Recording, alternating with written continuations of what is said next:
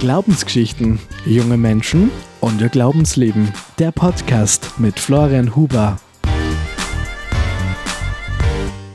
Grüß dich, Servus und Hallo, herzlich willkommen zu einer weiteren Ausgabe von Glaubensgeschichten. Heute mit einer sehr frühlingshaften Ausgabe. Wir sitzen da im Pfarrgarten in Uttendorf und bei mir ein sehr sportlicher Gast. Das wird wahrscheinlich die bis jetzt sportlichste Ausgabe von Glaubensgeschichten. Wer sie ist und was sie macht, das erzählt sie uns selber im Fragebogen. Der Glaubensgeschichten Fragebogen.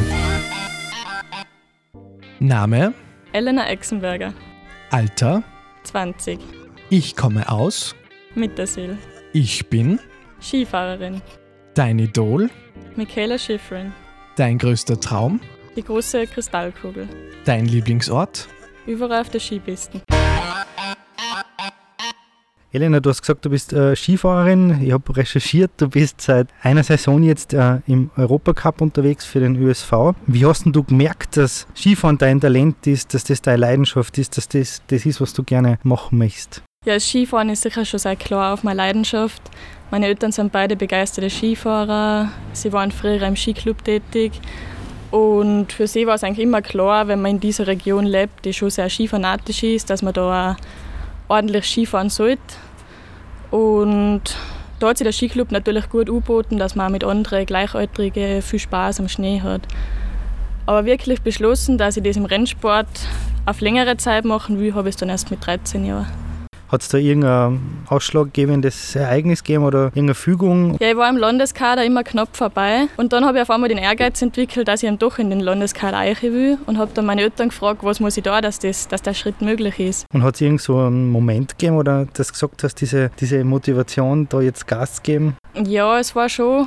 Also ich wollte dann wirklich, ich wollte nicht immer die fünfte, sechste im Land sein, sondern ich wollte da vorne einfach mitfahren und auch zu den Besten kehren.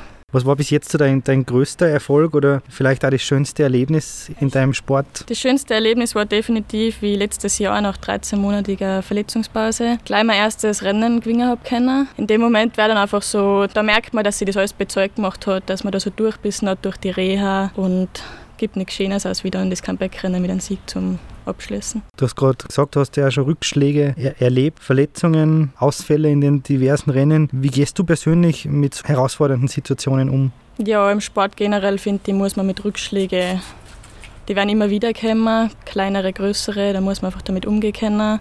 Ich versuche immer auch die negativen Erlebnisse als Chance zu sehen, daraus was zu lernen und das dann beim nächsten Mal besser machen. Darf, darf ich ganz blöd nachfragen, in so einer Verletzung, was ist da so die, die Chance, die man da entdecken kann? Dass man körperlich und vor allem auch mental dann stärker daraus rausgehen kann.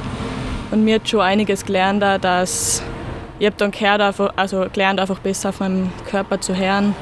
Und wenn er sagt, es ist Stopp, dass ich dann nicht weiter Skifahren gehe, sondern dass ich dann wirklich die Pause mache, die ich brauche. Vor allem in diesen schwierigen Zeiten, wo, woher nimmst du auch deine, deine Kraft, deine Motivation, da weiter dran zu bleiben und da wieder weiter zu kämpfen? Ja, ich kriege schon starken Rückhalt von meiner Familie, die immer hinter mir stehen und die mir natürlich auch sagen, dass es andere Seiten im Leben als das Skifahren auch noch gibt. Aber die Motivation weiterzumachen kommt sicher dadurch, dass ich einfach besser werden will und meine eigenen Ziele erreichen. Man sieht es ja immer bei den Skirennen im Fernsehen, dass äh, Rennläufer immer so verschiedene Rituale vor dem, Start haben. Hast du auch so ein persönliches Ritual? Äh, wie bereitest du dich vor und gehst mit diesem Druck, dieser Anspannung um beim Start? Ja, tatsächlich habe ich auch ein eigenes Ritual. Also ich habe ein bestimmtes Aufwärmprogramm. Da dürfen gewisse Übungen einfach nicht fehlen, sonst kriege ich die Krise am Start. Und ja, da kann Sit-Ups dazu, Liegestütz, abschließend ist es dann mit ein paar Sprünge. Und das gibt mir dann einfach die Sicherheit, dass bis zum Start passt alles und ich muss schlussendlich nur noch Skifahren. Das ist ja eh das, warum ich eigentlich am Start stehe. Mit oder ohne Musik aufwärmen? Lieber mit. Muss da, darf da auf der Playlist nicht fehlen? Ja, definitiv ein paar Motivationslieder, so Partyhymnen, ganz alt bekannte Lieder.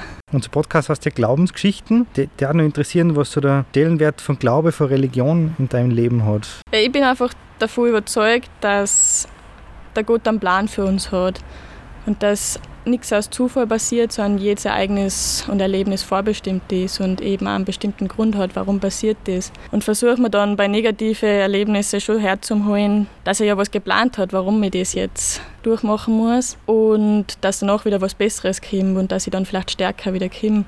Und bei den positiven Ereignissen, dass ich dankbar dafür sein kann, dass ich das erleben darf, weil darf sicher nicht jeder erleben. Vielen Dank für dieses coole Gespräch und ich darf dir am Schluss zu unserer Kategorie Entweder oder einladen. Ich werde einfach zwei Begriffe nennen und lade dich eigentlich ganz spontan für einen der beiden zu entscheiden. Entweder oder. Chaotisch oder ordentlich? Chaotisch. Riesentorlauf oder Slalom? Riesendorlauf. Rennen zuschauen oder selber fahren? Selber fahren. Germknödel oder Speckjause? Eindeutig die Speckjause. Reisen oder zu Hause sein? Mm, beides sein Reiz. Schon gern zu Hause. Rucksack oder Koffer? Koffer. Berg oder Meer? Berg. Kirche oder Gipfelkreuz? Gipfelkreuz.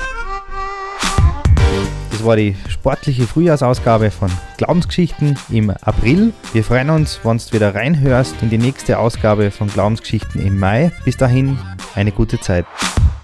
Glaubensgeschichten, junge Menschen ihr Glaubensleben. Ein Projekt der katholischen Jugend Salzburg.